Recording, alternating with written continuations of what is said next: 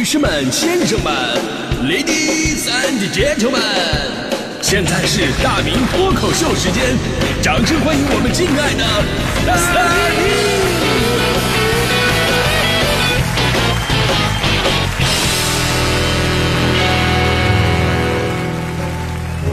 好，欢迎各位来到今天的大明脱口秀，我是大明啊。今天咱们聊的是关于你们家里的男人啊，做家务是一个什么水平啊？说实话，作为一个男人，别人不知道啊，但是我还是比较汗颜的，因为我们家上一代啊，就是典型的女人做家务。就我一直在思考，这是为什么？为什么凭什么就是女人偏偏得做家务？你看，每年逢年过节的时候啊，就是我跟我爸爸妈妈去爷爷奶奶家看望他们，然后呢，叔叔婶婶都都来了，一家子二十多人。然后年幼的时候我就发现了，干活的都是女人，男人都干啥呢？男人都在打麻将啊、喝茶水啊，还有更过分的，就背着手到厨房到厨房那边去瞎指挥的。哎，然后呢，我的那帮婶婶们他们也不生气，所以导致我以后经常反思自己，说我是不是身上也有那种家族传染的大男子主义？我是不是对女生也是特别的不体贴那种的，对吧？然后呢，我就觉得他们有点过分。而这一切直到后来，我去了我叔叔他们家里边。看到我叔叔在家里边蹲在地上擦地，而婶婶在那嗑瓜子的那么一幕，我好像明白了什么啊！原来成年人的世界并没有我看到的那么简单啊！就像是电影《一代宗师》里边，大家伙记不记得有一句经典台词，就是“人活在世上，有的活成了面子，有的活成了里子，都是时势使然”。套用在这里非常的正确啊！而离我更近的父母啊，其实呢也不是我看到的那么简单。因为小的时候呢，我就是单纯的觉得我爸是不爱做家务的啊，我妈是那个宾馆服务员出身嘛，就看不了有一丝脏乱，经常在那挥汗如雨的干着家务。然后我爸跟我，我俩就栽歪的在那躺着看电视。我妈看到我们总是说：“哎呦，你们爷俩就能忍心我一个人在这干活吗？”说实话，我们当然不忍心。然后一听这话，我跟我爸赶紧就起来了，一个进屋写作业了，一个回房睡觉了。眼不见心不乱啊。这是我小的时候能看到的样子，我心里想啊，男人天生就是懒惰吧？但后来我发现也没那么简单。比方我爸偶尔干一次活的时候，我妈还挺惊喜，但是不出一分钟，他肯定说：“哎呦，你得得你你拉倒吧，你干点活你费死劲了你。”比方说，我妈让我爸去把那个葡萄洗一下，我爸就会问：“啊，洗多少啊？要要不要泡一下啊？”给出他答案之后呢，还会问：“啊，那行，哎，那那个用洗涤灵洗吗？”之后还会问，哎，你说那个绿色那瓶儿好像用完了，有没有新的呀？啊，那新的放在哪儿呢？我怎么没找着啊？啊，找着了。哎，葡萄放在哪儿了？这时候我妈就说：“你拉倒吧，你让你干点活费死劲了你。”所以，我们是不是可以这么理解？有的男人不爱做家务，其实背后的一大原因就是女人太勤奋啊。所以那些埋怨老公不干活的，就你们可以试试啊，就你们可以暂且试一试。说你们就不干活，哎，你就。留着你就等男人他们自己受不了了，他们主动收拾。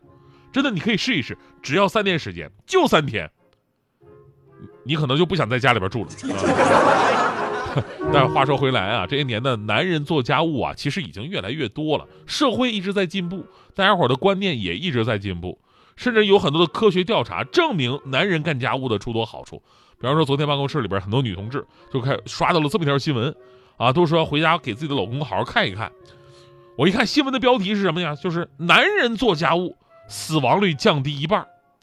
哎呦，当时我就震惊了，做什么家务能能让男人的死亡率能降一半啊？啊，这是不是因为这个表现好，这个老婆打的少吗？这是？不是，我仔细看了一下正文。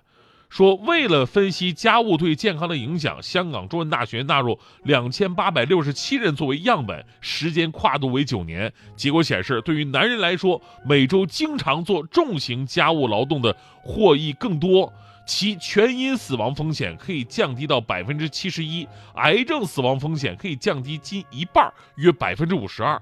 参与轻型家务的男性，癌症死亡率降低百分之六十七。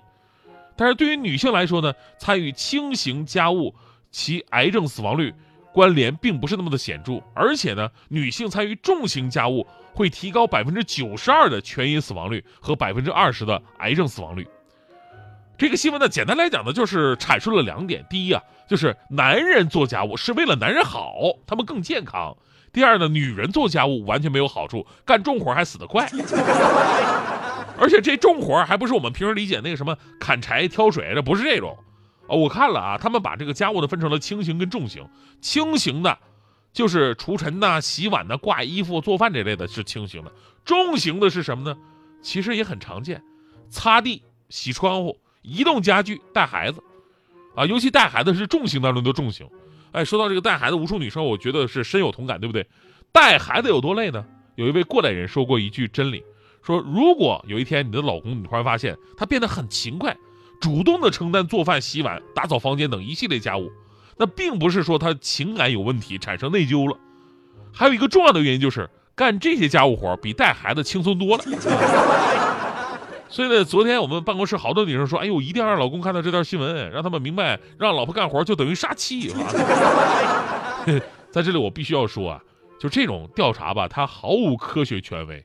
我不是替男人说话啊，就是类似的调查太多了。同样是昨天的新闻，昨天新闻还有这么一个调查，说挪威的研究人员曾经在2015年发过一篇报道，文章称他们调查了几万对夫妻，得出一个结论啊，男人做家务活的家庭更容易离婚。听起来很奇葩是吧？撑呃支撑这个奇葩结论的论据有两个，第一是男人做家务的夫妻呢，多数是持有现代的婚姻观的，他们思想更开放，所以对待婚姻更加随意。这听起来感觉是有点道理的，就相对于传统婚姻观，现代人对离婚这个事儿不再那么毫不松口了。第二个论据更逗，说男人把大量的时间如果花在做家务上，家庭条件更容易陷入困顿，所以容易走向离婚。就是变相的说呀，能在外面挣大钱的男人是不会有那么多的时间照顾家务的。也从某种意义上来说，我们说这个男人会做家务。